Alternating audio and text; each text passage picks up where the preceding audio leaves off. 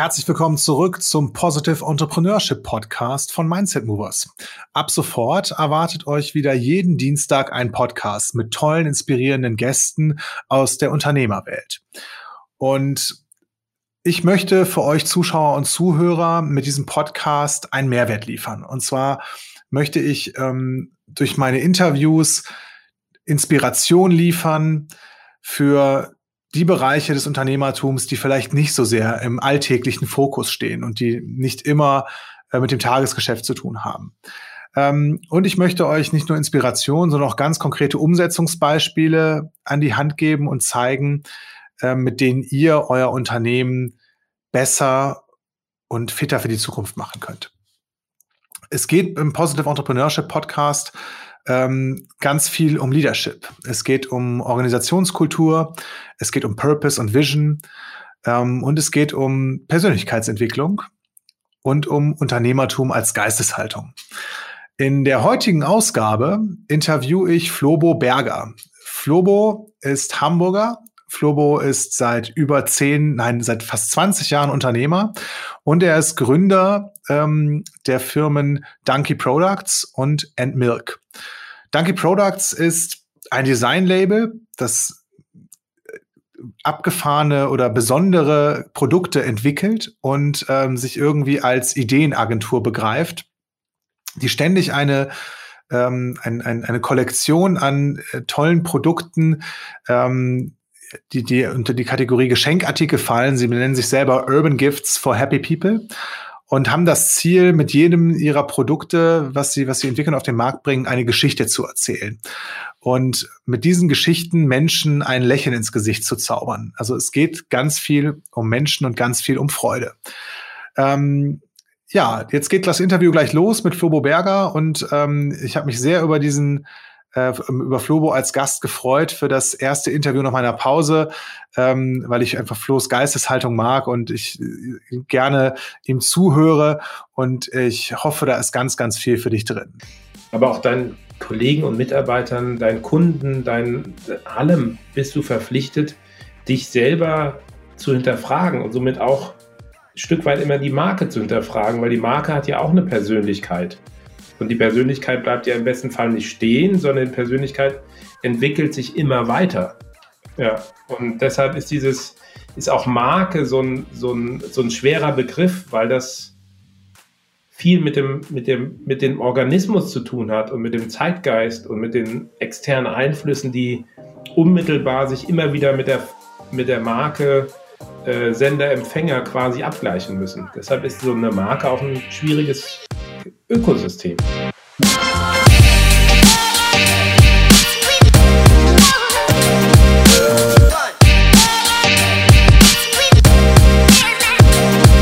Mindset Movers Positive Entrepreneurship Podcast.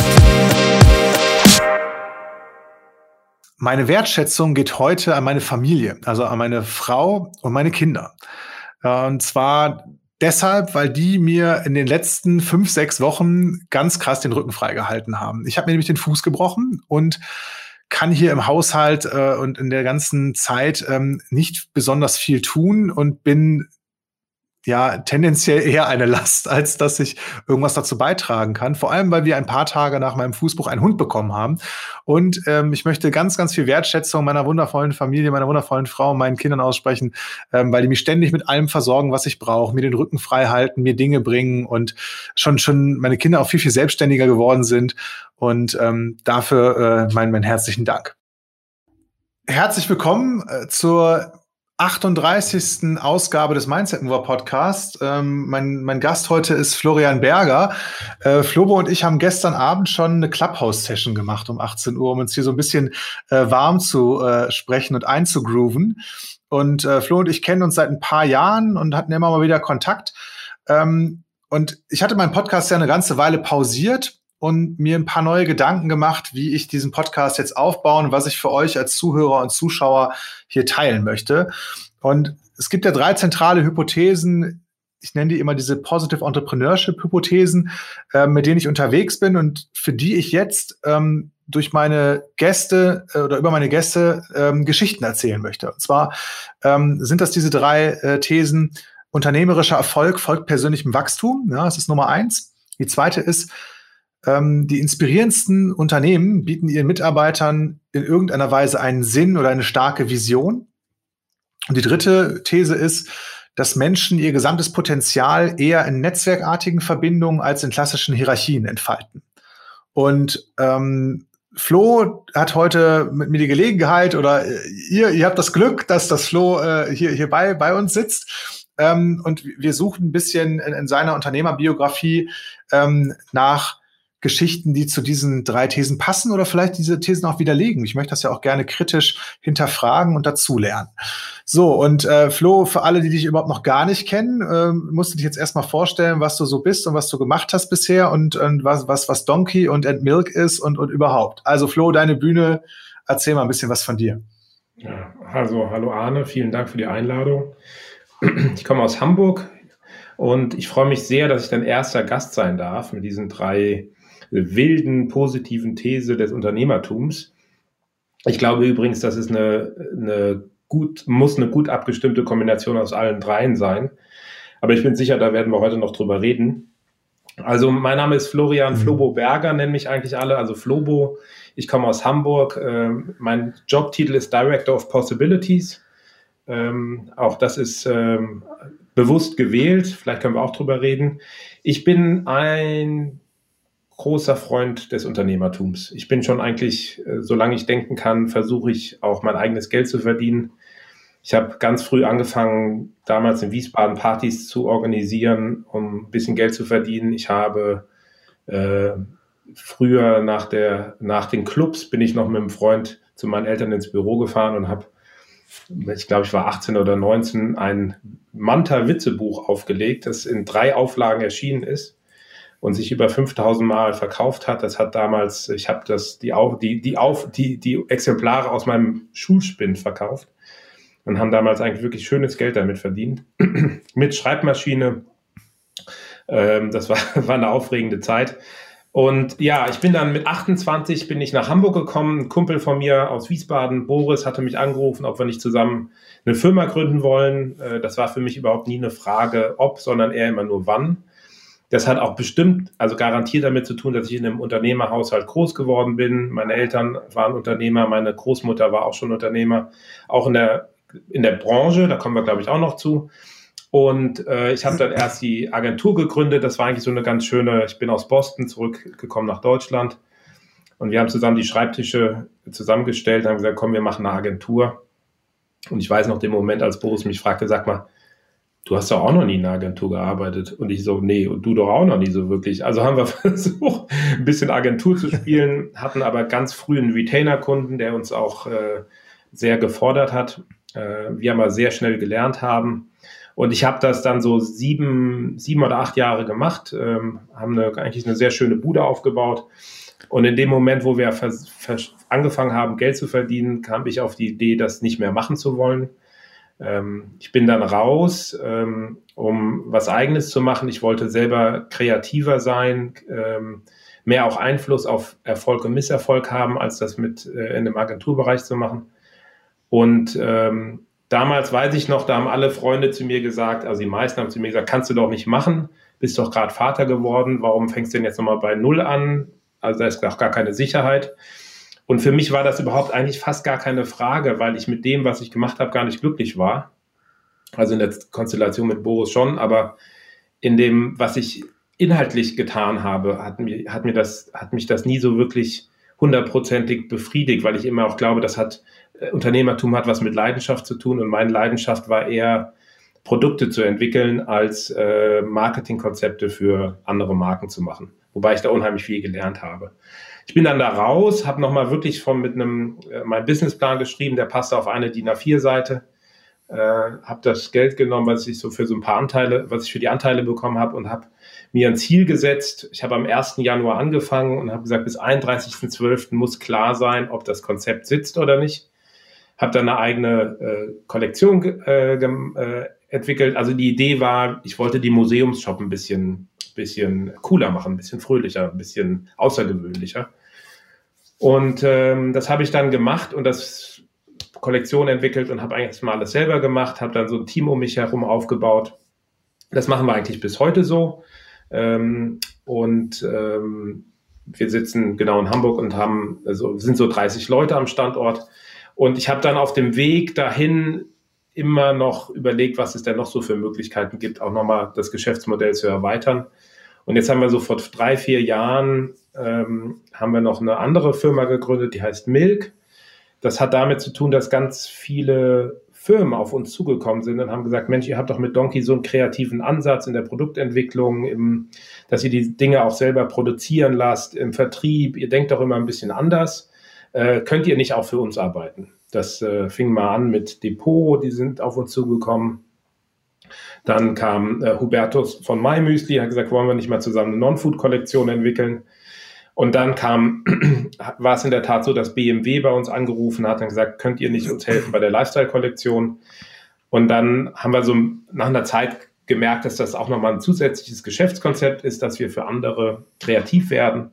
Und ähm, genau, und diese Bude, die Milk heißt, wie du es am Anfang genannt hast, ähm, ist, ähm, ist jetzt so dazugekommen in den letzten Jahren und hat uns jetzt auch in der Krise wirklich äh, geholfen. Ähm, also es gibt jetzt viele Aspekte, wo wir wahrscheinlich gleich reinspringen könnten in deine Thesen. Ne? Ähm, aber das ist so ein bisschen so kurz mal mein, mein Steckbrief oder mein Werdegang. Wie gesagt, mit, mit großer Leidenschaft Unternehmer und äh, mit allen Höhen und Tiefen, kann man auch schon so sagen. Ja, ich will bei dieser Leidenschaft direkt mal einhaken. Und zwar, du hast gesagt, du bist da im Prinzip aus der Agentur, aus der gemeinsam mit Boris angefangen auszusteigen oder hattest den Gedanken, als ihr so angefangen habt, Geld zu verdienen. Und ähm, was war für dich so, woran hast du gemerkt, dass dir das nicht so viel Spaß macht oder was fehlte dir und was wolltest du dir selber, was wolltest du dir selber schaffen? Also da, da ging es ja dann unternehmerisch, bist ja nochmal, wie deine Freunde das dann gesagt haben, nochmal ein ganz anderes Risiko eingegangen ähm, mit Donkey Products und hast im Prinzip so eine, so eine Wette äh, auf dich und, und ähm, dein Konzept abgeschlossen. Und, und worum ging es dir da?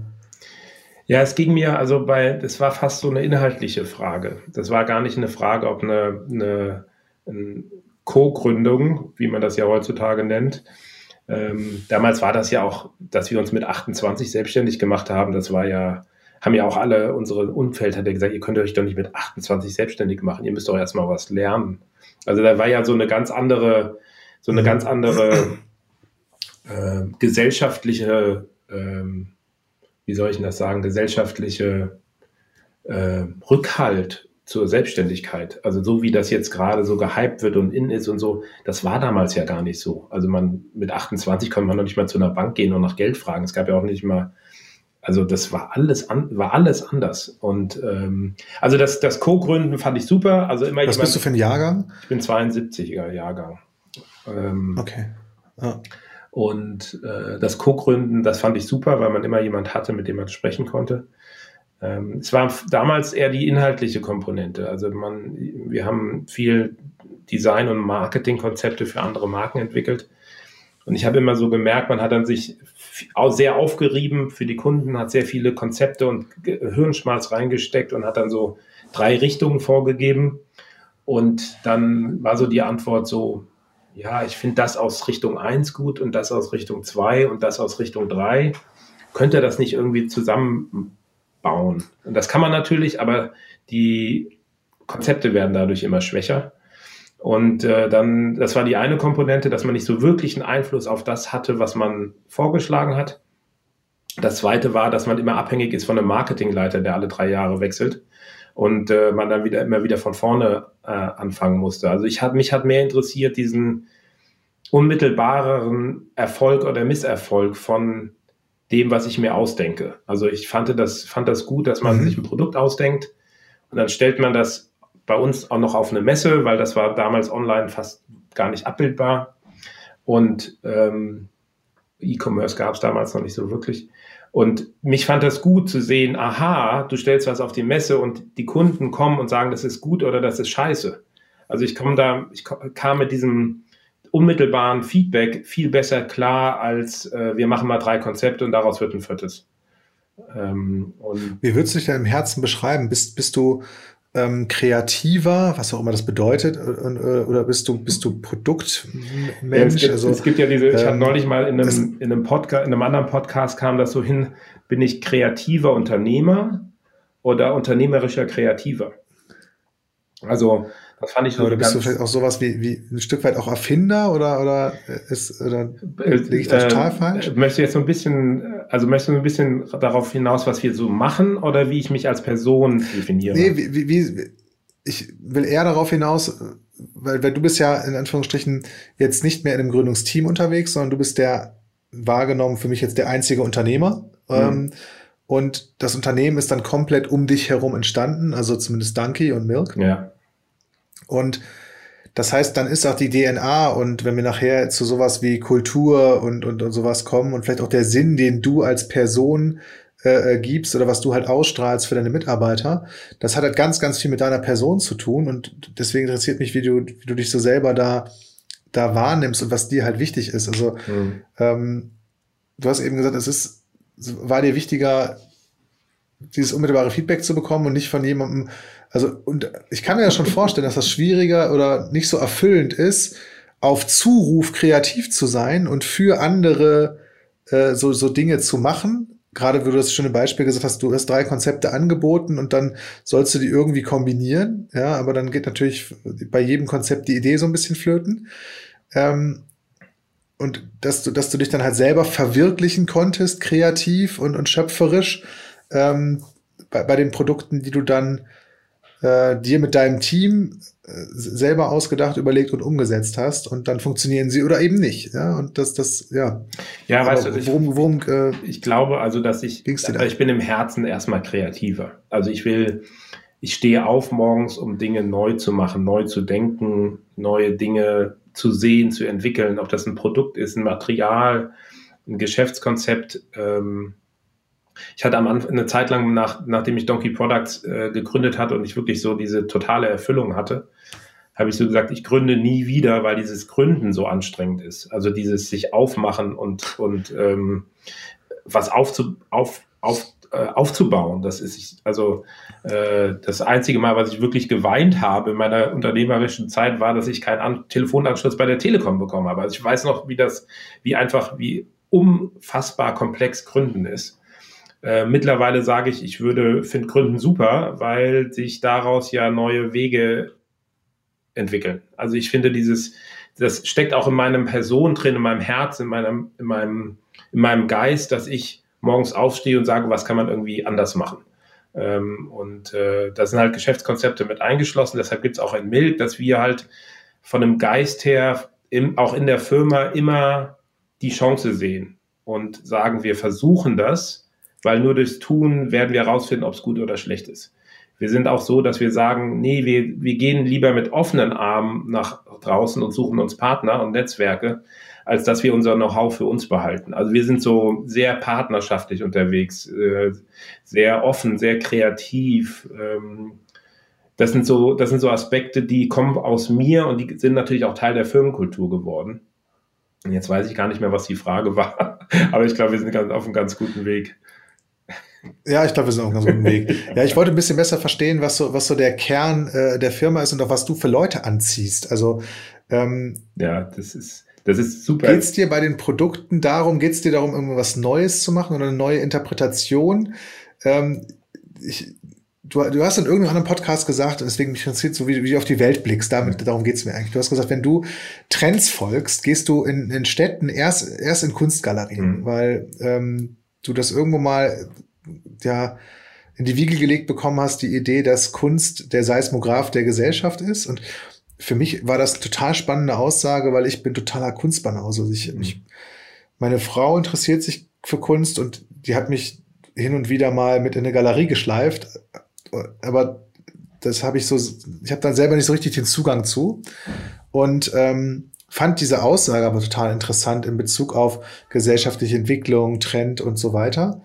Und ähm, wenn du Dinge, wie zum Beispiel die Winkekatze, ähm, die, die, mit der ihr sehr erfolgreich wart, neu interpretierst, ja, ein Interpret, wenn ich es von der Musik appliziere oder übertrage, der, das ist ja auch eine Form von Kunst, auch wenn du es vielleicht nicht so gerne hören magst. Aber ist das, bist du im Herzen auch ein bisschen, bisschen Künstler und nutzt du dieses unternehmerische Spielfeld, um, um, um dich da schöpferisch zu verwirklichen? Oder worum, ja, ich, also ja. was ist so der wichtigste Aspekt an deiner Arbeit? Was, was zündet glaub, dich da, mich, dich da? Mich äh, zündet an? die Vielfalt.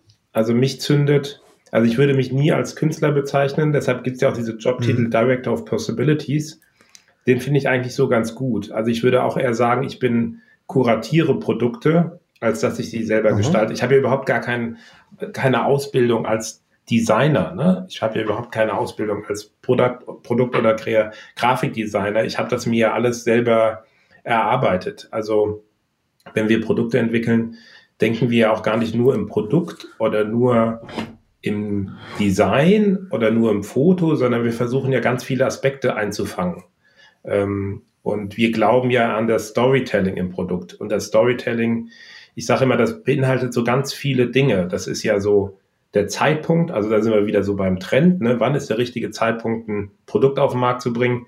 Weil man muss sich, man muss ehrlich sein, es, alle Produkte gab es schon mal, mehr oder weniger. Ne? Die Winkelkatze haben wir ja auch nicht neu erfunden auf eine gewisse Art und Weise haben wir sie neu erfunden, aber halt nicht von null. Ähm, das, das Wissen hole ich mir halt auch dadurch, dass meine Eltern und meine Großmutter das ja auch schon gemacht haben, gehen wir ja auf 70 Jahre Produkterfahrung zurück. Also dieses, ich bin ja mit Produktentwicklung groß geworden. Ich bin ja, ich wurde ja mit ganz früh schon immer gefragt, gut oder nicht gut, Farbe oder nicht, Material und so. Also ich versuche mich da aus so ganz vielen zu, zusammenzubauen. Mhm.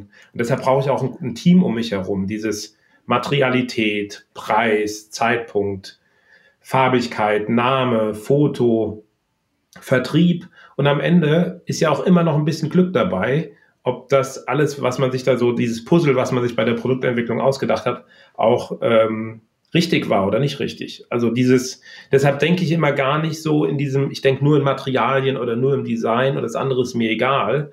Ich denke immer so, versuche immer so diese 360 Grad Brille aufzusetzen weil ich ähm, vielleicht auch so ein bisschen aus meiner Agenturzeit, wo ich immer gedacht habe, das Marketing ist so der, das, äh, das größte Rädchen äh, im Uhrwerk eines Unternehmens und man findet dann halt auch heraus, wenn man selber das macht, dass es halt ein Rädchen im, im Uhrwerk ist, was funktioniert, aber es muss halt genauso eingreifen zu den anderen Abteilungen äh, und es ist auch nicht größer als andere Abteilungen, sondern nur die, die Balance aus den Teilen ist eigentlich das, äh, macht das große Ganze gut. Okay, danke. Jetzt habe ich schon ein bisschen mehr verstanden, was so die DNA ist. Ich, ich, ich, kenne dich ja so als Typ, aber ich kenne deine Arbeit ja viel zu wenig, außer was ich irgendwie äh, so sehe. Aber ich, was mich auch immer interessiert, ähm, wir kommen auch gleich zu diesen drei Hypothesen und den Fragen noch. Aber wie sieht denn so ein ähm, so ein Kreativprozess bei euch aus? Also ähm, du hast eben gesagt, äh, du bist angetreten mit Donkey, um die Museumsshops spannender und, und bisschen witziger zu machen. Ähm, die, die, die, die Geschichte deiner Familie, also du bist ja letzten Endes aus einer Unternehmerfamilie, aber Donkey ist kein Familienunternehmen, sondern deine Gründung. Und auch deine Großmutter hat schon äh, Geschenkartikel quasi in Deutschland so ein Stück weit erfunden. Deine Eltern haben das auch gemacht, äh, eher auf eine humoristische Art und Weise. Das kann man sich wahrscheinlich in anderen Podcasts auch nochmal bereit äh, an, anhören, ja. wo du diese Geschichte erzählst. Und du hast gerade schon gesagt, du hast da, du warst da früher immer schon äh, mit, mit verbunden, welche Farbe, welche äh, Materialien und so weiter. Aber wie sieht das aus, wenn du jetzt sagst, ihr habt so ein Team, in Summe sind da 30, 30 Menschen, die da wirken und du sprichst ja von Kollektionen. Das heißt, ihr habt immer eine Donkey-Kollektion am Markt. Ähm, du willst natürlich Evergreens schaffen oder, oder Dauerbrenner, also Produkte, die, die lange im Portfolio bleiben, weil da wahrscheinlich dann perspektivisch der Deckungsbeitrag auch höher wird und weil das ein Stück weit auch eine Anerkennung ist, wenn sowas dauerhaft gekauft wird. Ja?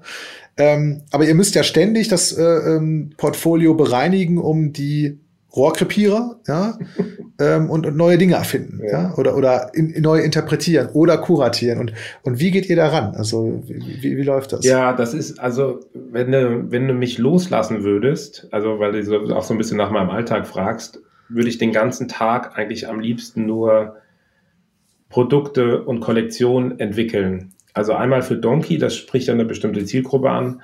Aber ich habe mittlerweile ja. so die Zusammenarbeit zum Beispiel mit, mit MyMüsli, die ist so großartig, weil man, weil ich auch immer darauf, also darüber ich mich freue, wenn ich mit Menschen zusammenarbeiten kann, die mich auch weiterbringen. Also das ist quasi so ein bisschen immer so, wie gestern im Podcast war ja auch Robert von Karls, den habe ich jetzt auch in der Krisenzeit kennengelernt, ist auch so ein unfassbar guter Unternehmer.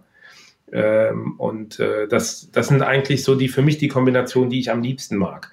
Aber um deine Frage zu beantworten, wie wir Kollektionen entwickeln, also dieses, wir haben halt einfach ein unheimlich großes Spektrum an Produktideen im Kopf, in Ordnern, im Archiv oder im Museum. Also das ist schon mal diese, diese einfach riesige Anzahl von Produkten, die im, bei mir im Kopf sind und bei meinen Kollegen im Kopf sind. Das ist, glaube ich, erstmal so diese, diese, ähm, die Grundlage für alles. Also wir können, und dann fangen wir an zu sagen, okay, was machen wir? Machen wir ein Kinderprodukt, machen wir ein Küchenprodukt?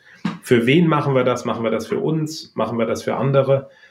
Und dann fängt es eigentlich schon an, dass das hier oben so rausfällt, die ersten Ideen, ähm, die wir dann versuchen aufs Papier zu bringen. Also da brauchen wir dann eine Kreativabteilung, die das, was wir alle so im Kopf haben, dreidimensional umzusetzen. Erstmal natürlich zweidimensional auf dem Papier.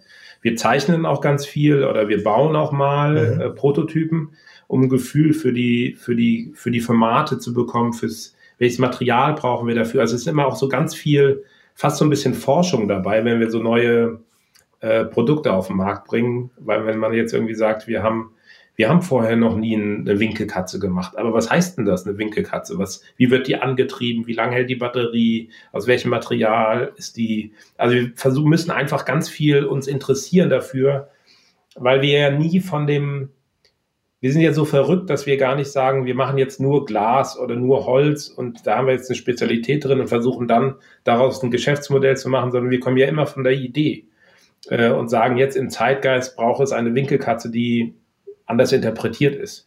Äh, das ist ja eine ganz andere Vorgehensweise. Deshalb ist dieser kreative Prozess, den ich eben beschrieben habe, so unfassbar wichtig und ist eigentlich am Ende auch die DNA der, der Firma. Ähm, nur wie weit ist Kreativität? Dafür braucht ihr doch bestimmt Zeit, oder? Funktioniert das auch irgendwie im hektischen Alltag? Ja, oder, oder ähm, ja, das, ist die Leidenschaft, okay, Arne. Weißt du, wir haben ja, wir haben die ganze, die ganze Bude hat eine Leidenschaft für, für Produktentwicklung. Und ähm, oder auch für, also da ist so eine Leidenschaft des, des Entwickelns bei uns. Deshalb ist das so ein bisschen so eine, bei anderen wäre das vielleicht eher eine Forschungs- und Entwicklungsabteilung oder eine, bei, ähm, deshalb bei, bei MyMüsli heißt das Branding and Development oder so. Ne? Also die sagen, aus der Marke heraus müssen sich neue Dinge entwickeln. Also wir sind so eine, deshalb habe ich auch Schwierigkeiten, dass man so sagt, wir sind so ein, wir sind eine Geschenkartikelbude oder ein Lifestyle-Unternehmen und mit Milk sind wir eine, sind wir, haben wir so Agenturansätze. Da tue ich mich immer schwer mit, weil wir so viel mehr machen, als nur ein Produkt auf den Markt zu bringen. Okay, jetzt komme ich mal zu den, äh, zu, direkt zu meinen Hypothesen. Jetzt kann ich das, kann ich das alles viel besser einordnen für mich. Und äh, äh, ihr lieben Zuhörer müsst das einfach ertragen, äh, dass, dass, dass ich erstmal alles verstehen will. um, naja, mal, in welcher Situation? Arne, also es hilft natürlich, ja. wenn, wenn einer Donkey noch nicht kennt, muss man sich natürlich die Seite angucken, Donkey Products, weil das ist auch so ein bisschen mein, mein Fail in meinem Beruf, dass Leute sagen, ja, was machst du denn? Und man kann es immer unheimlich schwer beschreiben, wie jetzt eine Winkelkatze aussieht oder ein, ein Löffel mit einem Flugzeug dran oder ein Teebeutel weil wir das ja immer alles neu interpretieren. Aber wenn man es sieht, glaube ich, versteht man es sehr schnell. Ja, ich, ich würde das zusammenfassen mit, ihr macht sehr geistreiche, äh, witzige ähm, oder ja eben geistreiche Produkte, ähm, die wahrscheinlich äh, in diesen Kategorien Geschenkartikel oder besondere Produkte und ja, du hast ja gesagt, die werden in Concept Stores vertrieben in, in, in, verschiedensten Stellen, ne? Ähm, aber es ist halt schon irgendwie immer, immer was Besonderes. Also, ja, die Mission ja. ist von uns, dass wir, dass wir das alles ein bisschen fröhlicher machen wollen, also schöner. Wir wollen die, wir glauben einfach daran, dass man, dass das im besten Fall, das sage ich auch seit der Gründung, freut man sich, wenn man das im Geschäft sieht oder auf der Webseite, das Produkt. Man freut sich, wenn man es selber bekommt. Man freut sich, wenn man es verschenkt und man freut sich nochmal, wenn man es jeden Tag nutzt. Also das ist, wir nennen das immer den Donkey-Effekt. Aber wir wollen eigentlich, dass in diesen Momenten steckt ja immer ein bisschen Glück drin, ein bisschen Freude. Und das ist so die Mission, die wir haben. ähm, für uns dieses We make people happy oder We make, äh, das ist so ein, das ist für uns so ein Leitsatz. Das ist immer, wir werden immer so gefragt, entweder hören wir, ach, das ist ja lustig, das ist ja auch ein emotionaler Ausbruch, oder, ah, das ist ja eine gute Idee. Das ist aber auch so ein, da ist ja auch eine Freude drin. Und, äh, so ein Aha-Effekt. Ja, genau. Also das hören wir eigentlich am liebsten. Beiden, dieses, ah, da hat, da hat ja einer mal wirklich richtig gut nachgedacht und das bis zum Ende gedacht. Das, da freue ich mich, dass ich das gefunden habe und da freue ich mich, das auch zu verschenken oder wenn ich selber benutze, aber ich freue mich jeden Tag dran. Das ist eigentlich so ja, unsere, unser, unser, unser, unser Ziel, jeden Tag solche Produkte auf den Markt zu bringen. Wie habt ihr denn für euch als Organisation oder als Gruppe oder, oder als Team diese, diesen Purpose oder diese Mission entwickelt oder und auch diesen Leitsatz? War das einfach irgendwann da oder habt ihr da auch im Kreativprozess euch, euch beisammengetan oder kam was aus dir heraus? Oder hast du da irgendwas gelesen zuvorher? Oder wie kamst du auf den Gedanken, dass das wichtig ist, dass ihr sowas braucht als, als Firma? Naja, das, das, das, also lustigerweise stecken wir gerade wieder in diesem Prozess drin, der uns wirklich sehr fordert, mhm. ähm, der aber unheimlich bereinigend ist äh, für uns. Und also wir sind noch nicht am Ende. Wir stecken wirklich mitten, mitten drin. Äh, wir machen das ja auch für andere, äh, diese Markenentwicklung, aber ähm, das fast nochmal ein eigenes Thema. Ich würde gerne nochmal zurückgehen, warum, woher das kommt. Also für mich, als ich Donkey ja. Products gegründet habe, war für mich klar, dass es eine Marke sein muss. Ähm, jetzt gibt es im Geschenkartikelmarkt keine Marke. Also es fällt immer, wenn ich so frage, Arne, fällt dir eine ja. ein, würde ich mal Nein. mein Geld draufsetzen, dass hier nie, niemand einfällt.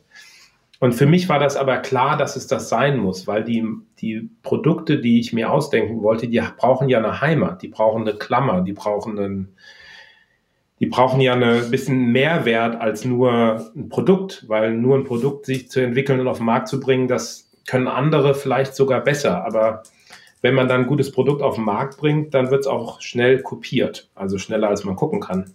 Mittlerweile noch schneller als man gucken kann durch Social Media. Und für mich war das klar, dass es eine Marke sein muss, die einen Inhalt hat und ein Ziel und einen, und auch für die Produktentwicklung eine Klammer, weil sonst geht's ja gar nicht. Also es gab für mich gar keine Alternative, als zu sagen, wir müssen eine Marke aufbauen. Auch mit dem Wissen zu sagen, vielleicht wird das nie einer am Ende sagen, das ist jetzt die Geschenkartikelmarke oder Lifestyle-Marke.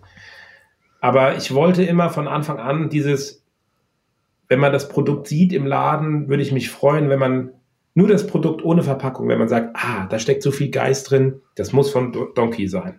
Das war von Anfang an, das stand auch mit im Businessplan drin, dass es immer so ein, dass es, dass es die Ebene erreichen muss. Was unheimlich schwer ist und auch einfach nur mit, mit viel Ausdauer zu tun hat und auch Markenführung hat ja viel mit, mit Ausdauer zu tun und ähm, aber das war, glaube ich, so der Grundstein dafür, dass, dass ich äh, aus dem Produkt heraus gesagt habe, das muss, muss, ein, muss, eine, muss eine Heimat haben. Und das ist bis heute da und das ist, und der Geist ist auch bis heute im Unternehmen so. Und wie, wie, wie machst du das, ähm, damit dein, dein, dein dann gewachsenes Team das auch versteht und so teilt, weil das ist dann ja auch ähm, wenn du sagst, dieses Thema, ihr habt die Vision und du hast die Vision, dass das Produkt als geistreich wahrgenommen wird, wenn man sieht, dass man es dann eben erkennt, also dass die Marke in den Produkten erkannt wird, dass die Marke aus den Produkten spricht. Ähm, nach was für Leuten hast du dann gesucht, beziehungsweise hast du denen das dann immer so lange erzählt, bis die das auch geteilt haben? Oder wie, wie hältst du diesen, ja, ich sag mal, diesen Donkey-Geist ähm, und, und diese diebische Freude an, an solchen Produkten zu entwickeln? Wie kriegst du das quasi ins Team rein und wie hältst du das am Leben? Also das ist eine, das ist eine, das ist für uns eine große Herausforderung, die richtigen Leute zu finden. Das ist wirklich, das ist, ob, Übrigens nicht nur für dich. Ja, also das ist, glaube ich, generell. Also wir haben ja so einen bestimmten Geist, den wir versuchen zu, nach außen zu tragen. Und ähm, dieser Geist muss erstmal der Mensch mitbringen. Also wir, wir, haben da, wir haben da noch gar nicht vor allzu langer Zeit, haben wir mal so ein bisschen darüber gesprochen.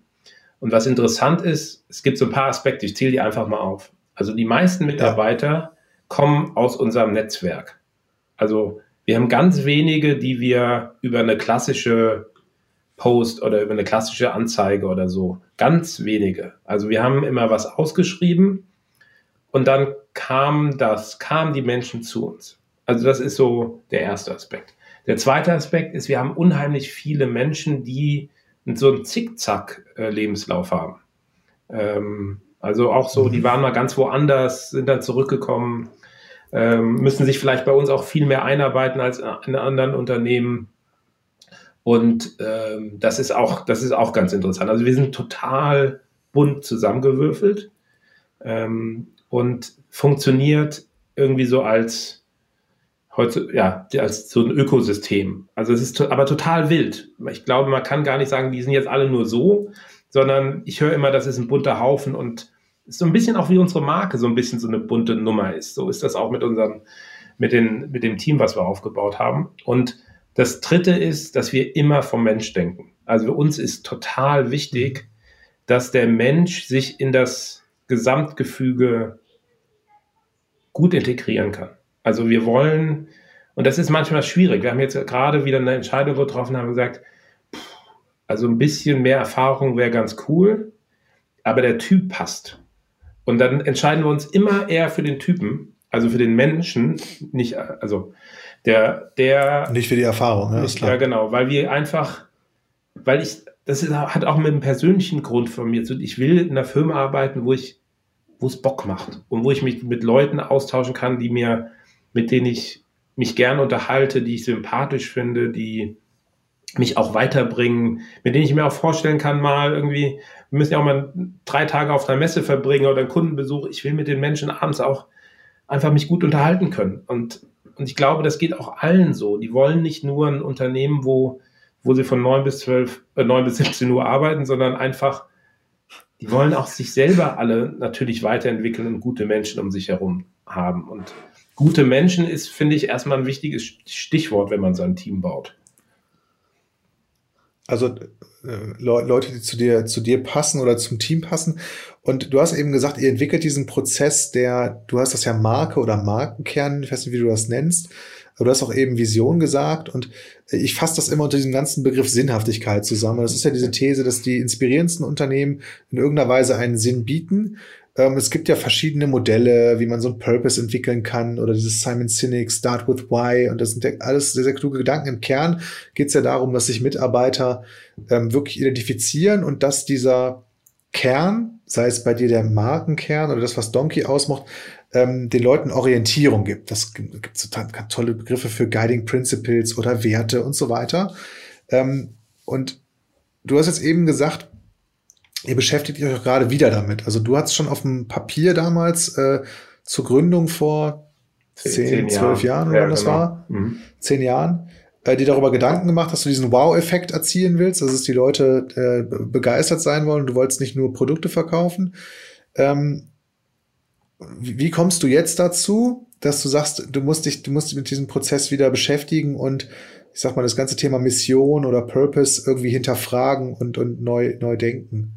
Das hat damit zu tun, dass ich, also es gibt ganz viele Gründe. Ich versuche mal, ich hau jetzt, also ich denke, also ich, das hat damit zu tun, dass ich finde, dass man Geländer braucht. Also man braucht für sich selber und für die Mitarbeiter eine Orientierung.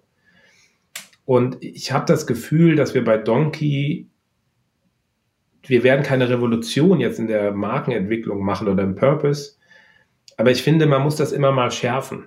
Also man muss es immer mal, mhm. man muss durch diesen Prozess durch und sagen, sehen wir uns, weil wir hatten jetzt vor einem halben, dreiviertel Jahr war es zum Beispiel so, wir haben nach der, in der Krise im März, habe ich gesagt, komm, lass uns Donkey und Milk nochmal wirklich klar formulieren, weil nur wenn wir eine Schärfe drin haben, äh, können wir uns auch nach außen gut präsentieren. Das war so einer der ersten Punkte, die ich damals im März aufgeschrieben habe, gesagt, lass uns bitte, bitte daran arbeiten, die, das scharf zu schalten, weil ich auch ganz fest daran glaube, dass die Kraft immer von innen kommt. Also bei guten, guten Unternehmen ist ein, ist ein Geist zu spüren.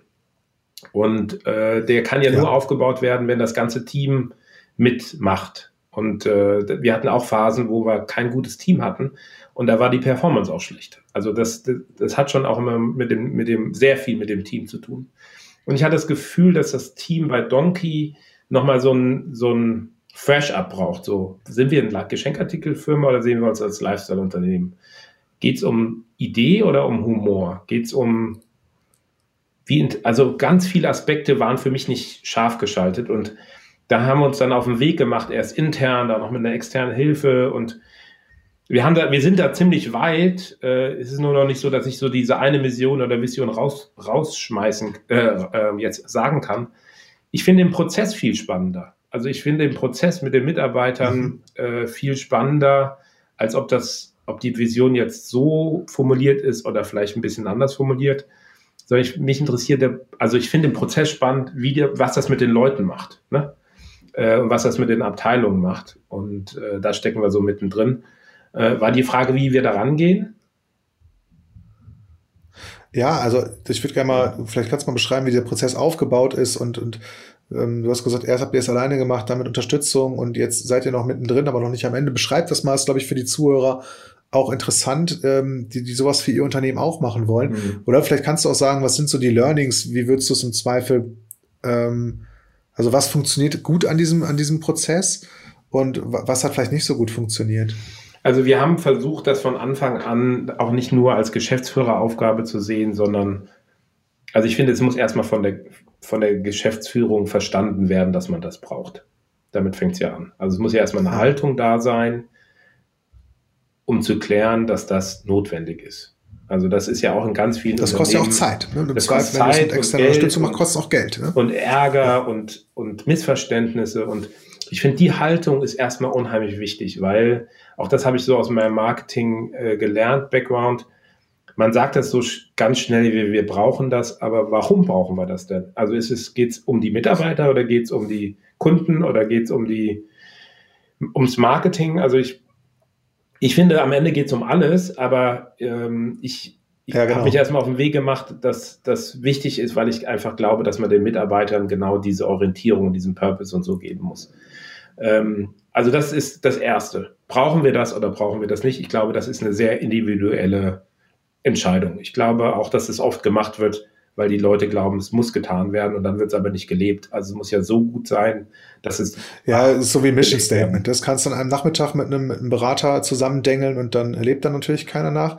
Wie, war das bei dir? Du hast gesehen, dass das nochmal geshaped werden muss und gab es auch aus dem Team äh, Gespräche darüber und einen Hinweis nach dem Motto, uns ist gar nicht so klar, ja. äh, wie wir jetzt positioniert sind, wo wir hier stehen und was uns eigentlich ja, ausmacht? Das ist lustig. Wir hatten das so dann im, im, im Herbst, war das so dieser, dieser berühmte Escalator Pitch, ne? Sag Donkey in 20 Sekunden. Und das ist bei genau. uns einfach so äh, komplex. Und dann habe ich gesagt, komm, jeder schreibt das mal auf. Also ich habe Zettel an die Wand gemacht, gesagt, schreibt auf, wo arbeitet ihr? Weil ich habe bis heute, muss ich auch gestehen, immer so ein Problem, das in, in so einem 20 Sekunden zu sagen, was ich mache. Ähm, und da kamen halt die wildesten Sachen raus. Gar nicht so weit so vom Geist entfernt, sondern eher so in dieser, in dieser Definition. Und dann habe ich aber gemerkt, wenn das so unterschiedlich ist, was da auf der Tafel äh, ist, dann müssen wir da noch mal ran. Und dann haben wir uns das erst, weil wir gesagt haben, naja, wir machen das ja auch manchmal für andere, lass das mal, lass das mal selber machen. Ähm, und haben dann die Abteilung zusammengeholt, also aus dem Vertrieb, aus dem, aus dem Marketing, aus der Produktentwicklung, Geschäftsführung ähm, und haben angefangen, unsere eigenen Workshops zu machen und dann, das hat auch, das hat ein bisschen gedauert, dann haben wir aber gemerkt, dass. Was meinst du mit eigenen Workshops? Die Workshops, die ihr sonst mit Kunden ja, macht? Ja, so ein bisschen. Habt ihr selber also wir gemacht, haben uns getroffen oder? und haben so genau die Fragestellung, äh, wo steht ihr im Vertrieb? Welche Kunden habt ihr? Wo stehst du in der Produktentwicklung? Wo willst du, in welchen Läden willst du in fünf Jahren stehen? Willst du in der, im MoMA Design Shop mhm. sein oder bei Thalia? Das sind ja ganz grundlegende äh, richtungsweisende Entscheidung wie Produktentwicklung ist. Ne? Und ähm, ja, fünf Jahre und Thalia ist auch eine spannende Frage, ne? ja, das ist, das ist okay. ja, da können wir auch mal noch Spaß reden. beiseite. Ähm, aber die, ähm, ja, das ist eine sehr spannende Frage. Und die wird es äh, wahrscheinlich nicht mehr geben. Ja, diese, also das haben wir, wir haben uns, in der, wir haben gesagt, wir, alle Rädchen müssen zusammenlaufen. Wir fragen mal, wo alle Rädchen stehen. Und ich hatte, wir hatten einfach nicht das Gefühl, ich glaube, da spreche ich für uns alle, dass die Rädchen einfach gut ineinander passen, sondern das ist so, hakt so ein bisschen. Ich glaube, dass das bei uns immer noch auf einem relativ hohen Niveau ist, dass es hakt.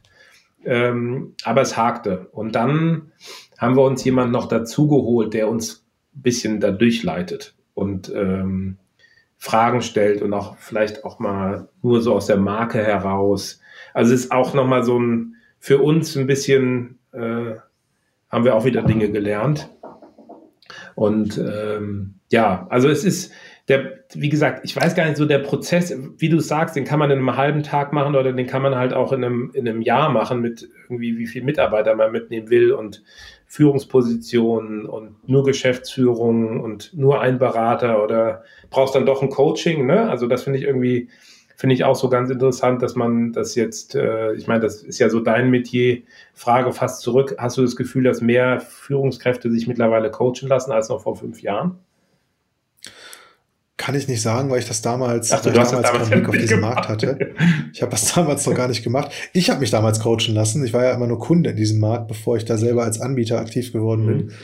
Ähm, und ich habe mehr Zeit in Seminarräumen und Trainingsräumen verbracht und, und habe eher dieses One-to-Many gemacht. Und dann habe ich mir meistens diese Trainer, die auch als Coaches natürlich im One-to-One -One, äh, oder im One-on-One -on -One arbeiten, die habe ich mir dann halt geschnappt und habe mich mit denen dann, dann noch immer einzeln ausgetauscht mhm. und da, dafür bezahlt. Und das waren, die haben mir unangenehme Fragen gestellt und so weiter, die mich dann weitergebracht haben oder mal aus der Komfortzone oder aus dieser eigenen Positioniertheit rausgelockt haben.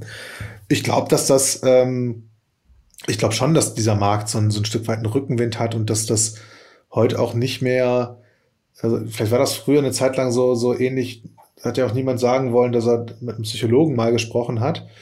Das ist ja heute, glaube ich, auch viel, äh, äh, wird entspannter mit umgegangen und ich glaube auch, dass das so ein bisschen aus dem Leistungssport kommt. Da werden viele, arbeiten viele Top-Leute, mhm. ob das jetzt in Einzelsportarten wie Golf und Tennis ist oder im, im, im Basketball und, und, Fußball und so, äh, mit Mentaltrainern und so weiter oder mit positiven, mit Leuten, mit Psychologen, die aus der positiven Psychologie geschult sind. Einfach, weil man im Sport immer so schön sehen kann, dass halt Talent und Training nicht ausreicht, sondern mhm. das, was die berühmte Tagesform immer so ist, das ist ja dein Mindset oder das ist ja deine Haltung oder das ist ja deine Befindlichkeit an eben diesem Tag. Ja? Du kannst ja, du kennst das ja selber, du stehst morgens auf und hast so ein Superheldengefühl und reißt Bäume aus, ähm, dann gewinnst du auch dein, dein Spiel oder dein Match sehr wahrscheinlich. Und wenn du halt so ein ne, weiß nicht Tag hast, ähm, das wird kein Hochleistungstag. Ne? Und, mhm. ich glaube, das haben sich dann Unternehmer und Management, jetzt gucken sich das immer mehr auch so, so vom Sport ab. Das ist, glaube ich, so die eingängigste Analogie. Also ich glaube mhm. schon, dass das, ähm, dass das immer mehr Leute machen. Und ich glaube, in der Unternehmerwelt ähm, kommt das natürlich aus Leistungsgründen oder aus, ja, ähm, aus dem Hintergrund, die Leistung zu optimieren an. Das ist ja gar nicht so mein Anliegen. Ja? Ich, ich finde ja dieses ganze Thema Persönlichkeitsentwicklung und, und Lernen und Wachsen und, und mich auch im Zweifel mal ins Unrecht setzen. Also es gibt diesen schönen Spruch, was interessiert mich mein Geschwätz von gestern? Ich habe gestern und die, die, die Jahre davor so viel Humbug erzählt, was ich heute gar nicht mehr teilen würde. Und das alles Teil meiner Reise. Also alles gut. Ne? Ähm, aber aber das so, hat ja auch dann. Ich gehe da ja eher ran.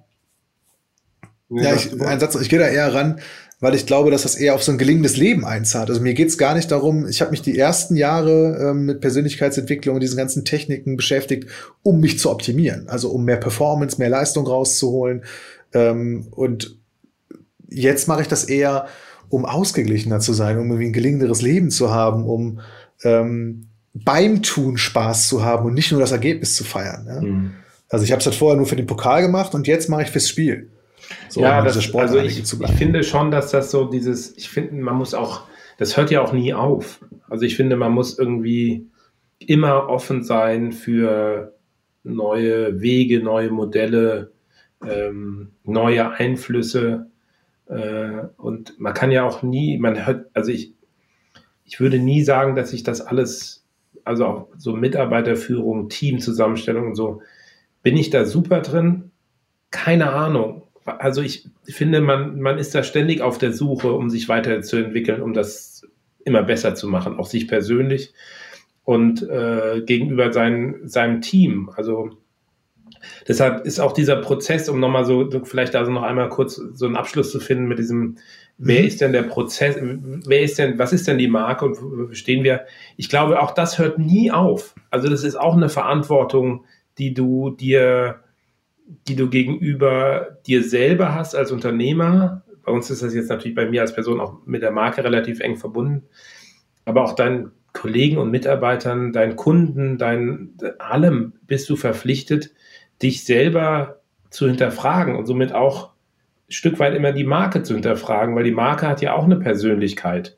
Und die Persönlichkeit mhm. bleibt ja im besten Fall nicht stehen, sondern die Persönlichkeit entwickelt sich immer weiter. Entwickelt sich auch. Ja. Geil. Und deshalb ist dieses, ist auch Marke so ein, so ein, so ein schwerer Begriff, weil das viel mit dem, mit dem, mit dem Organismus zu tun hat und mit dem Zeitgeist und mit den externen Einflüssen, die unmittelbar sich immer wieder mit der mit der Marke äh, Sender-Empfänger quasi abgleichen müssen. Deshalb ist so eine Marke auch ein schwieriges Ökosystem.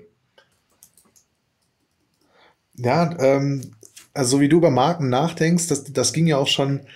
Ähm, ich habe übrigens gerade den Titel für unseren Podcast gefunden. Ne? Auch, auch die ja. Marke ist eine Persönlichkeit, die sich entwickelt. Herzlichen Dank dafür, Erland. Na, das schon mal. Bam. ja, genau, wo kommt das denn her? ähm, also allein, ich, ich denke dann immer so an statisches Mindset und, und dynamisches Mindset und ähm, jeder, der sich, der an Veränderungen glaubt, hat dann eher so ein dynamisches Mindset und eine Marke darf sich halt auch entwickeln, eine Persönlichkeit halt auch.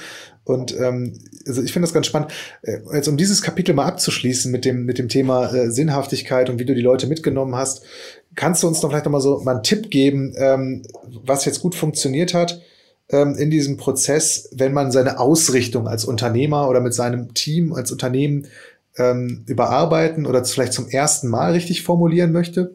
Bei euch kommt das ja aus der Marke raus, aber du hast auch eben von diesem Danke-Moment und der Freude gesprochen, also eurer ähm, Mission.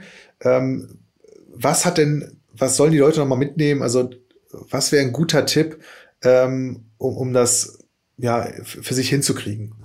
Also ich glaube ja, dass das ganz viel mit, damit zu tun hat, wie die Kraft von innen wirkt. Also so, je besser das formuliert ist und je klarer ähm, das scharf geschaltet ist, desto mehr Orientierung gibst du deinen Teams. Der ganzen Marke, der ganzen Ausrichtung, jedem reisenden Handelsvertreter, jedem Lieferantenreise ist ein Stück weit einfacher für jeden das Ökosystem zu verstehen, wenn das klar formuliert ist und dafür braucht es eine ähm, nicht nur eine, einen, einen Weg dorthin, sondern dass es auch einfach dann gut nicht nur formuliert, sondern ich glaube auch gestaltet ist. Ähm, also sich dann auch zu hinterfragen, passt dann noch die, passt das Logo äh, oder passt nicht das Logo, passt die Kollektion, passt die Verpackung, passt der Vertriebsweg ich glaube, das leitet sich alles aus diesem Gedanken ab. Ähm, und Packst du das immer wieder auf die Agenda, also jedes Jahr oder alle paar Jahre? Nee, ich hinterfrage mich dauernd. Also ich, das ist, also bei mir ist diese Entwicklung dauernd in der Birne und, ähm, und hinterfragt das auch, also nicht jeden Tag, ne? aber ich bin, das ist schon immer in Momenten, wo man, also bei uns war das immer so zum Beispiel der Messestand oder wenn ich den Webshop gesehen habe oder den Katalog, denke ich so, passt das alles noch so? Ist das noch so eine Welt? Und ähm, genau, und ich, also wie gesagt, ich, ich glaube an diese, an diese Kraft von innen, an die Kraft des Logos, an die Kraft der Marke. Und wenn das alles gut gemacht ist, dann entstehen auch wunderbare Dinge. Also wunderbar und aber auch wunderbar, ähm, die, äh, glaube ich, die allen helfen, den nächsten großen Schritt zu gehen. Okay, dann springe ich nochmal auf dieses, auf meine, meine erste äh, These. Dazu möchte ich mal eine Frage stellen. Ähm, in welcher Situation musstest du dich denn als Unternehmer persönlich weiterentwickeln oder hast du dich persönlich weiterentwickelt, weil es sonst mit dem Unternehmen nicht weitergegangen wäre? Ja, das, also bei uns kam das aus einer, aus einer Krisensituation heraus. Also ich hatte, ich war gewohnt, auch mit den Agenturen eigentlich, dass es immer nur, ähm, dass die Umsätze sich eigentlich immer nur positiv entwickelt haben. Und wir hatten so vor vier, fünf Jahren mal den Zeitpunkt, äh, den, so den Moment, also die Momente, es waren etliche Monate, wo sich das zurückentwickelt hat. Und ich bin mit der Situation erst gar nicht klargekommen, weil ich gar nicht, ich war fast so ein bisschen monatelang hilflos, weil ich nicht wusste, welches, wo steckt denn da der, das Problem? Also sind wir wieder bei den Rädchen im Uhrwerk der, der Uhren. So, und das, und am Ende war es so, dass das Team nicht mehr richtig zusammengesetzt war. Also es war gar nicht auch die eine Person oder die zwei Personen, sondern es war fast die Energie, die in so einem, in so einem Raum ist. Deshalb habe ich im Moment auch so Schwierigkeiten mit der Krise, weil man gar nicht mehr diese Energien spürt äh, zwischen den Menschen, mhm. äh, im Unternehmen, in der Kultur. Dass das so weg ist, da tue ich mich ein bisschen schwer mit. Und das ist genau, ähm, und dann haben wir angefangen zu sagen, okay, wir müssen einfach das Team umbauen. Also einfach, einfach ist äh, hier das falsche Wort, das ist ja ein hochkomplexer ähm, äh, äh, Zeitraum, den man da, den man da, und dann haben wir wirklich wieder uns um, um, den Menschen gekümmert. Also wir haben einfach im schnellen Wachstum Leute dazu geholt, die nicht richtig ins Team passten und haben uns dann wieder fast mhm. auf den Menschen besonnen, haben gesagt, das Team wird aus Menschen zusammengesetzt und die müssen zusammen gut, gut zusammenarbeiten. Und ähm, haben dann einem, durch diesen kleinen, durch diesen kleinen Dreh haben wir dann, finde ich, sehr, sehr gute Entscheidungen getroffen. Und das kriege ich auch so zurückgespielt, ganz oft im Moment von Leuten, die jetzt schon ein bisschen länger dabei sind, haben gesagt, was da in den letzten drei, zwei, drei, vier Jahren passiert ist, das ist der Wahnsinn äh, wie ihr das Team neu zusammengestellt habt. Und das, glaube ich, kommt aus der Krise heraus.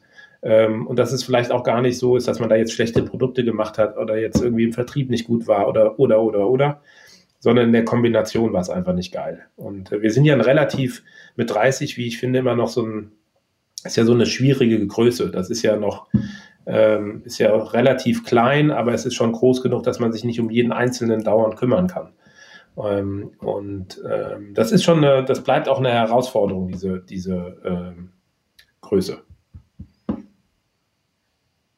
Und hast du die Absicht, willst du, willst du deutlich größer werden als Organisation oder ist das so ein Sweet Spot für dich, wo du sagst, äh, ähm, das ist eigentlich eine gute Größe, die du noch als, ich sag mal, als Zentrum, ja, äh, und, und wahrscheinlich wichtigste Person im Unternehmen ähm, ja gut handeln und steuern kannst, dass du, warte mal eben,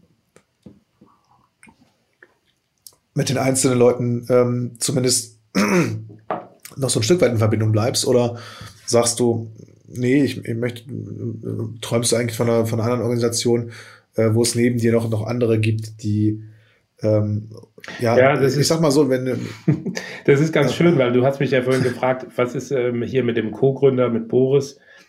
Ähm, also ich, ich würde mir,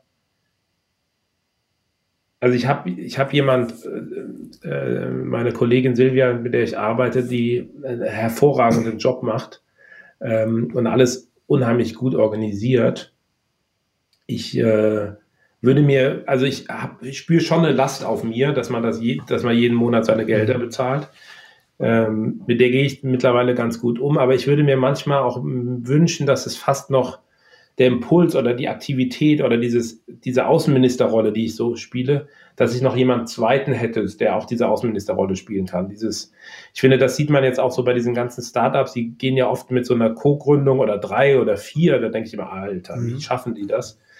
Mm, aber in der Komplexität, wo die heutzutage notwendig ist oder gefordert ist von Unternehmern, halte ich so eine, halte ich so eine, so eine, so eine Co-Gründung auch für gut oder vielleicht auch drei Leute, weil, sich, weil man immer vielleicht zwei Leute auch braucht, die viel nach außen äh, organisieren oder sein, das Gesicht zeigen. Also ich, ähm, ja, also ich, ja, also ich hätte gerne manchmal noch jemand an meiner Seite, der mehr so auf dem draußen kämpft. Ähm, aber ich bin mit der, ich, also kann ich sagen, dass ich unzufrieden bin mit der Größe? Nein. Kann ich sagen, dass ich viel weiter will mit meinen Mitarbeitern? Auch nicht. Also ich bin eigentlich mit dem, mit dem echt happy, was, ich, was wir im Moment haben. Und ähm, ist es der Sweet Spot? Kann ich dir auch nicht sagen, Arne. Also ähm, mhm. das, das, dafür ist es wahrscheinlich, fühle ich mich auch immer noch zu sehr als Startup-Unternehmer, um zu sagen, das ist, äh, das ist jetzt, ich bin jetzt da angekommen, wo ich sein will. Okay. Und ähm, Ja, ich finde das ganz spannend. Also es ist ja, ich kann diesen Wunsch total nachvollziehen. Ich hatte auch mal den Wunsch, nach, nach meiner ersten Gründung was alleine zu machen. Das hat nicht so gut funktioniert. Für mich war dann die Konklusion auch wieder zu sagen, ich bin eher ein besserer Teamspieler ähm, und fühle mich einfach auch wohler, nicht, nicht, also auf der einen Seite ist es natürlich toll, alles alleine entscheiden zu können, auf der anderen ist es eine, kann es auch eine große Belastung sein. Ähm, was natürlich klar ist, dass dann, dann verschiedene Influencer auf, auf das Team wirken ne? und dass auch die Kultur dann weniger zentral von einer Person geprägt wird, sondern von, von mehreren. Aber es ist, es ist im Zweifel auch bereichernd. Ne? Ja, aber du hast ja mehrere, ich sag mal, äh, Unternehmen in der Gruppe, äh, ne, wo das ja theoretisch auch möglich wäre für dich. Ja, das in Zukunft also das mal ist irgendwie so, äh, anders zu gestalten. Ja, ich also ich, das hat auch wieder was mit der Haltung zu tun. Ich bin halt ähm, echt gerne Unternehmer. Also ich finde das einfach richtig gut. Ich finde die Zeit jetzt auch echt schwierig, ähm, aber ich finde sie nicht scheiße. Also ich finde, habe ich schlechte Momente? Ja. Habe ich gute Momente? Auch ja. Also ich finde, es ist so ein, es ist so ein, zwar fast so ein bisschen so ein täglicher Kampf und auch so ein Kampf, den wir alle ja noch nicht richtig ausgefochten haben. Ähm, aber es ist auch irgendwie schon die Zeit der Unternehmer. Also auch so viel sie im Moment auf den mhm. Sack kriegen ähm, und wie dramatisch das ist, dass einfach diese ganzen Hilfen einem überhaupt nicht ankommen. Das ist für mich immer noch das größte Rätsel, warum das so sein muss. Aber es ist schon auch die Zeit der Unternehmer, weil jetzt ergeben sich ja ganz viele neue Dinge. Ähm, es wird ja alles neu zurechtgeruckelt. Ähm, die, äh, und das finde ich schon auch eine interessante Zeit, weil ja aus in, allen, in den meisten Industrien wird sich ja was bewegen. Ne? Und wird, es ja, wird es Gewinner geben, Verlierer geben, aber der Markt wird ja ein Stück weit neu gemischt und zusammengestellt und zurechtgeruckelt. Und dadurch, durch das Ruckeln ergeben sich ja neue Lücken. Und deshalb ist es, ist das eigentlich die Zeit der Unternehmer, also auch eigentlich der, der Neugründung, weil ja im Moment alle offen sind für neue Wege. Alle. Und äh, das ist, das ist echt, ähm, finde ich, toll zu sehen, dass die Menschen sich einfach viel mehr öffnen und viel auch bereit sind, äh, mal neu zu denken oder mal neue, neue Fragestellungen auch anzunehmen, ähm, als das äh, vor, vor der Krise war. Gab es denn jetzt durch die Krise für dich so einen Weiterentwicklungspunkt persönlich, wo du sagst, boah, das hat nicht funktioniert, wie ich das bisher gemacht habe und da muss ich irgendwie so meine eigene Haltung ändern oder mich, mich weiterentwickeln oder äh, dass du irgendwo lost bist ähm, oder, oder warst? Ja, ich habe, also ist so eine Kleinigkeit, aber ich habe lange auch mit mir gerungen, so, wie schaffe ich das? Also ich finde, das ist auch so auf einmal so eine, man, man hat ja alles genommen bekommen, was man so aufgebaut hat. Ne? Alle, alle Wege, alle auch internen Abläufe und ich habe irgendwann nach, nach ein paar Wochen habe ich so gemerkt, so ich kann wirklich auch nur das tun, was ich tun kann jeden Tag. Und ich gebe jeden Tag mein Bestes und ich kämpfe jeden mhm. Tag und ähm, mache das wirklich auch mit einer großen Freude. Ähm, aber ich kann nur das tun, was ich, was in mir steckt. Und das mache ich Tag für Tag und denke Woche für Woche, Monat für Monat und äh, versuche so durch diese, durch diese Zeit äh, zu kommen. Tausche mich intern auch mit meiner, mit meiner Kollegin Silvia viel aus, so was denkst du, wo, wie lange dauert das und so. Ähm, und äh, aber seitdem schlafe ich auch gut. Also da, seitdem sage ich ja, du, das, ich, ich, kann nur, ich kann nur mein Bestes geben und äh, ich gehe davon aus, dass das reicht. Aber eine Versicherung habe ich natürlich nicht, aber so versuche ich durch die Wochen und Monate. Ja, ich glaube, genau dieses, das ist ein Stück weit so, so, so, so dieses, dieses berühmte Loslassen oder den eigenen Anspruch daraus zu nehmen. Ich glaube, das ist ja das, also das kenne ich auch von mir selbst, was, was ja wirklich zehrt, also diesen Anspruch aufrechtzuerhalten. Ja? Mhm. Ähm, ich habe das mal irgendwo gehört, ähm, du bist ja auch Vater, du bist Ehemann, du bist Unternehmer, du bist Partner von Leuten, ja. So, das sind so viele Rollen, äh, die, wir innehaben. Und wenn dann noch der Anspruch dazu kommt, das alles sehr gut zu machen, ja, ja. Ähm, oder fantastisch oder äh, äh, erfolgreich oder äh, liebevoll, keine Ahnung. Also diese ganzen Attribute, die da als als ähm, Last oder Anspruch noch draufkommen, dann wird's halt irgendwann äh, Struggle und Hustle und und dann ist es halt überhaupt nicht mehr leicht und nicht mehr geil. Ähm, wie, wie ist dir es denn gelungen, da diesen, ähm, also diesen Anspruch loszulassen? Naja, es ist, es ist, ich glaube gar nicht, dass das was mit, äh, dass jetzt mein Anspruch, äh, dass mein Anspruch sich verändert hat. Ich glaube nur, dass die Perspektive sich geändert hat. Also ich, man denkt ja immer so von, von Jahresabschluss zu Jahresabschluss und von Monat zu Monat und so. Das tue ich natürlich ein Stück weit immer noch, nur weiß ich, dass es externe Faktoren gibt, die ich einfach überhaupt nicht beeinflussen kann. Also wie, ja. woher soll ich wissen, wann die Einzelhändler wieder aufmachen? Was unser wirklich unser die, die Grundlage für unser Tun ist, ist, dass wir mit, mit, äh, mit ganz vielen tollen inhabergeführten Einzelhändlern äh, zusammenarbeiten und ähm, das kann ich nicht beeinflussen. Also kann ich nur das jeden Tag so tun, wie ich glaube, dass es richtig ist. Also ich habe mein, mein Anspruch hat sich gar nicht so geändert, sondern ich habe eher, glaube ich, so eine Gelassenheit äh, bekommen, dass man, dass man nicht mehr alles vorhersehen kann und nicht mehr alles bis auf das letzte planen kann. Und war die direkt da, also mit der Erkenntnis, kann, kann nichts machen und dann ja. Du, du, wirkst auf mich auch immer sehr, sehr ruhig und, und, und, und bedacht äh, und ja, das, überlegt. Das, das, höre ich öfter, aber das finde ich im, im, Inneren. Nein, also ich finde die Balance, die Balance ist auch wieder wichtig. Ich, ich weiß, dass ich eine super, super, super Truppe habe. Ne? Also in, in der Firma, wenn jetzt nur das Berufsleben. Ich habe eine, auf die, die sind, die sind offen für alles, die sind kreativ, die sind menschlich durch die Bank ein Traum. Die arbeiten gut miteinander, die sind, sind bereit, auch neue Wege zu gehen. Also das ist so wirklich so vom Team her, denke ich manchmal so, oh, kann ich die jetzt bitte einmal so, kann das einmal bitte so bleiben, weil das ist so tolles Gefüge. Das ist so, wenn du jetzt vorhin vom Mannschaftssport gesprochen hast, gibt es ja auch immer diese Momente so, in dem Jahr hat alles gepasst. So, wir waren eine Truppe. Das, das spüre ich schon im Moment auch und das macht auch echt großen Spaß. Und ich glaube, das ist so, Vielleicht ist es auch ein Stück weit, dass ich dieses Gefühl habe, dass wir, das, dass wir da eine gute Truppe haben, die mich äh, dazu ermutigt, auch äh, die, ich, ich habe ein bisschen Probleme mit dem Wort Gelassenheit.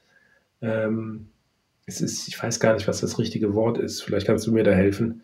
Aber es ist, aber es ist, passt schon, weißt du, ich habe unaufgeregt. So, ich bin unaufgeregt. Ich finde so zwei Dinge, die habe ich so in der Krise gelernt, die für mich entscheidend sind, das ist auch so eine Erkenntnis. Das ist das Netzwerk, was wir aufgebaut haben oder was ich aufgebaut habe, was unheimlich äh, wichtig ist und unheimlich gut. Ne? Also man, diese, diese Gewissheit zu haben, da sind die richtigen Leute in der, in, in der, in meinem, in meinem Umfeld. Und selbst wenn irgendwas schiefgehen sollte, habe ich immer noch dieses, habe ich immer noch diese unglaublichen Menschen und Unternehmer und Projekte und also diese, diese, da gibt es so eine Vielzahl von Persönlichkeiten, die ich so unheimlich schätze, ähm, wo ich, bei der ich glaube, das ist super. So ein Netzwerk zu haben, ist erstmal, ist erstmal ein bisschen so, auch so ein bisschen so eine Versicherung.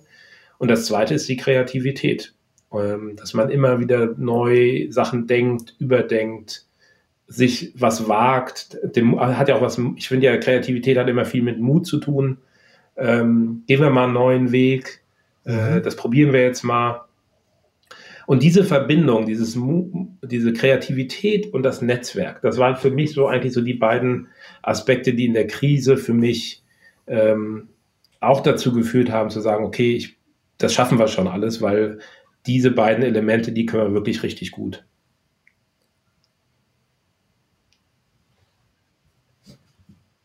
Jetzt bist du eingefroren, Arne. auch ein. Habe ich ja, dich so jetzt, an die Wand gebracht? Du auch gerade. Ne? Ähm, dank Squadcast. ja, genau. Äh, ich glaube, dank Squadcast ist doch der Tonspur trotzdem drauf. Dann, äh, ich mache mal die Überleitung. Wir sind jetzt schon eine Stunde, eine Stunde dran. Die Überleitung zu, zu meinem letzten Thema. Und da, da machen wir nur ein, zwei Fragen.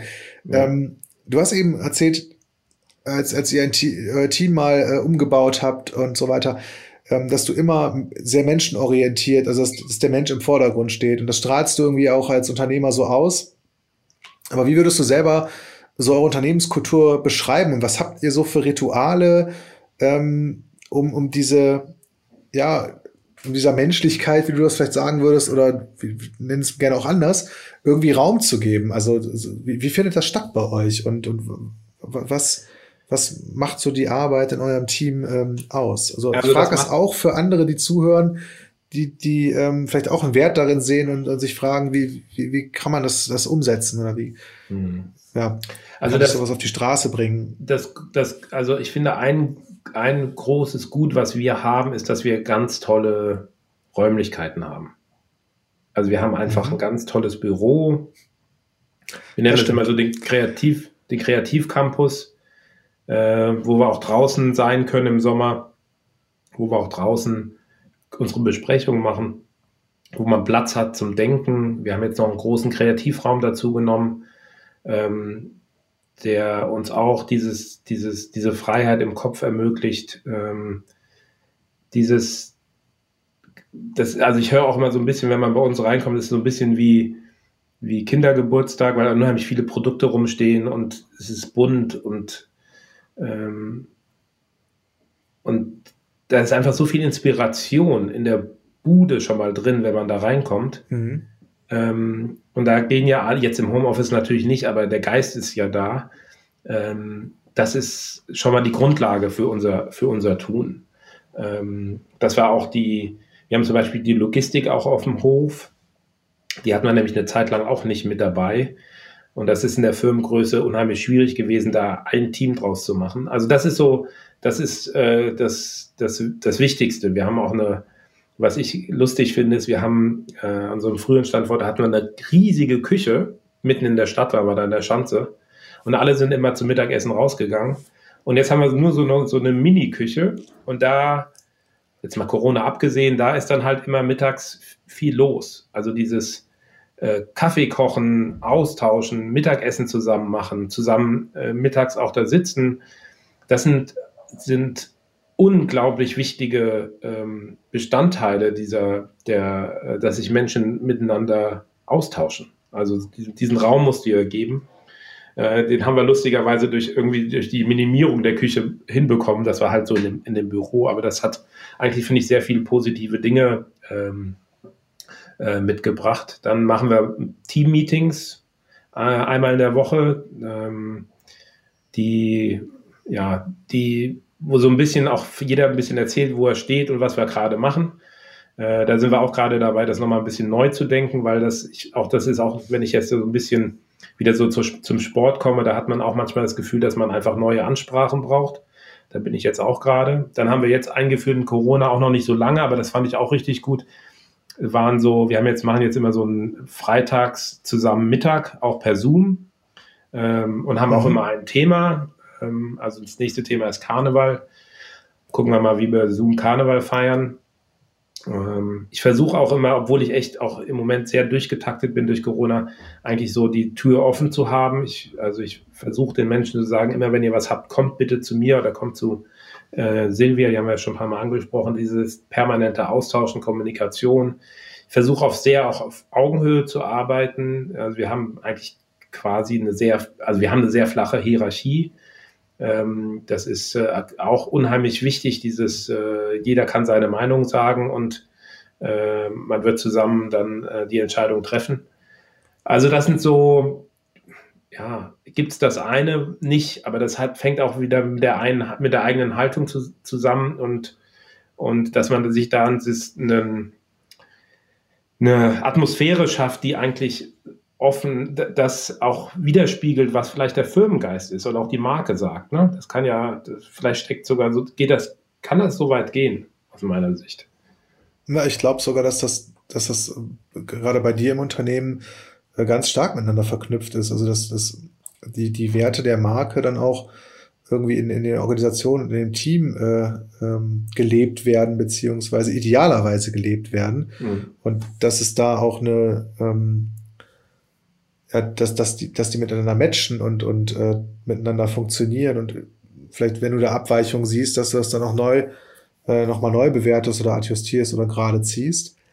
Ähm, und wie war das? Du machst das ja jetzt schon etliche Jahre. Hast du das immer intuitiv hinbekommen in deiner Firma oder in den Firmen, die Kultur so, ich sag mal, mit dem Bauchgefühl so entstehen zu lassen und zu formen? Oder gab es so ein paar Learnings oder vielleicht auch ein paar Fuck-ups, wo du gesagt hast, das hat irgendwie überhaupt nicht funktioniert und, und ähm, hast, hast dann was verändert. In der Zusammenstellung des Teams, meinst du? Ja, zum Beispiel. Oder mit so, ähm, also kann ja auch sein, dass du sagst, du hast immer versucht, eine, eine offene Tür zu haben und dann äh, sind die Leute aber ständig nee, gekommen und du kannst nichts mehr. Also ich, ich habe ja, ich habe mich ja, lass mich ja auch coachen. Ähm, jetzt gerade leider nicht in der Corona-Zeit, aber äh, in, den, in den ein, zwei Jahren davor. Ähm, und das hat mir, hat mir schon auch geholfen, irgendwie den Sender- und Empfängermast irgendwie neu zu justieren. Mhm. Ähm, äh, hat sich dadurch was geändert? Das müsste ich meine Mitarbeiter fragen. Hat sich was für mich geändert? Auf jeden Fall. Also wahrscheinlich ist das auch wieder so ein Sender- und Empfänger-Ding, dass wenn man sich selber ändert, natürlich auch sich die Gegenseite äh, garantiert. Garantiert. Ja. Also mir, mir hat das auch, mir tut das gut und also das ist jetzt fast so ein, so ein Plädoyer für, für dein Geschäftskonzept, äh, Arne, aber ich finde das, was ihr auch macht mit, mit Jörg zusammen, das ist alles richtig gedacht, weil diese, die Haltung und die, der Geist des Unternehmers einfach äh, unheimlich wichtig sind und was ich ja vorhin schon gesagt habe, das hört ja nie auf. Also wir müssen ja, wir müssen ja immer weiter denken und immer weiter lernen und auch immer weiter Gedanken-Ping-Pong spielen. Und dafür ist so ein, ist so ein Coaching natürlich echt äh, sehr wertvoll. Ja, traumhaftes Schlusswort, dem werde ich jetzt nicht widersprechen. Ähm, Florian, ich muss dich äh, trotz, trotz Corona versuchen zu drücken. Es war mir ein Fest, hat echt Spaß ja. gemacht. Ähm, wir haben jetzt über eine Stunde gesprochen. Ähm, das war mit Sicherheit nicht das letzte Mal, ob als Podcast oder im Clubhouse oder wo auch immer wir uns, uns wieder hören. Ähm, ich will dir noch eine Abschlussfrage stellen. Ähm, ja. Und zwar, wenn ich eine Stunde Zeit hätte pro Woche, ja, als Unternehmer, ähm, womit sollte ich mich beschäftigen, wenn ich jetzt nicht aus deinem Bereich komme, zum Beispiel von Marco oder was auch immer, keine Ahnung habe. Also, oder vielleicht auch was ganz anderes. Ähm, wir haben ja viele, sind ja viele Sachen durchgeritten. Also, wenn ich als Unternehmer eine Stunde pro Woche Zeit habe, womit soll ich mich auf jeden Fall beschäftigen? Auch persönlich findest du das ja super, Menschen um dich zu haben, die mit Leidenschaft Unternehmer sind.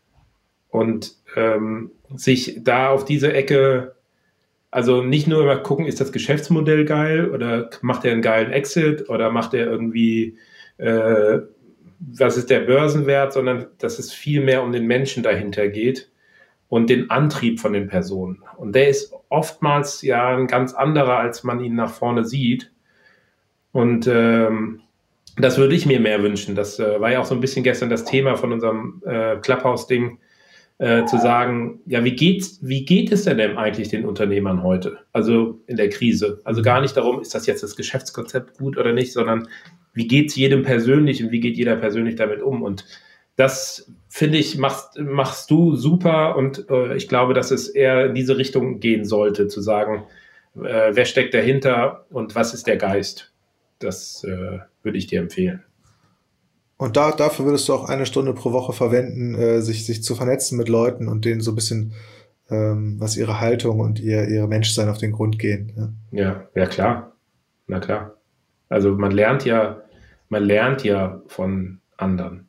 Und wenn es immer nur der eine Satz ist oder die eine Haltung oder das eine Instrument, das ist, äh, das kann man ja nur immer von Gleichgesinnten lernen. Und die muss man ja finden, sonst braucht ja jemand, der die zusammenhält. Ja, ich glaube, das ist total weise, dass du das sagst, weil dieses Gleichgesinnte, das, ähm, da steckt ja auch drin, wir lernen immer nur von Menschen gerne, die wir auch wertschätzen. Mhm. Ähm, wir kennen das vielleicht aus der Schulzeit, wenn wir Lehrer hatten, die wir doof fanden, die konnten klug sein wie nur was. Ja, äh, wir haben das nicht angenommen. Also wir sind da nicht offen dafür, von, von denen zu lernen. Deswegen ist das eine Voraussetzung, um von anderen zu lernen, dass man die als Mensch oder als Person wertschätzt. Ist zumindest mein, mein Blick darauf. Und deswegen finde ich das eine, eine sehr schöne, äh, also eine sehr schöne Empfehlung, äh, die du da ausgesprochen hast. Flo, ähm, ultra geil. Ich, ich äh, bedanke mich. Ich habe super viel über Marke gelernt. Und zwar jetzt gar nicht wie, wie vielleicht in einem Buch. Aber hast du, hast du irgendein Buch, was man unbedingt lesen sollte, wenn man sich mit Markenführung beschäftigen will? Ähm, nee, also. Oder, ich, also wenn ich, wenn dann werde ich mich mehr mit dir darüber unterhalten. Fand, das war das mach, mach das. von der Firma Ta ja. Taschen. Okay. Ja, ich höre dich jetzt ganz äh, schlecht. Für mich war heute. Das muss ein Zeichen sein. Ja, ist ein Zeichen. Okay, auch die Marke ist eine Persönlichkeit, die sich weiterentwickeln darf. Das war so mein, mein Abschlusssatz. Ich danke dir, es war total großartig und wir hören uns bald wieder. Vielen Flogo, Dank, bis die Tage. Danke dir. Ciao. Tschüss, tschüss. Ich hoffe, der Podcast mit Flobo Berger hat dir gefallen, war inspirierend für dich und du konntest für dich und deine unternehmerische Entwicklung oder deine Leadership-Entwicklung dort etwas rausziehen.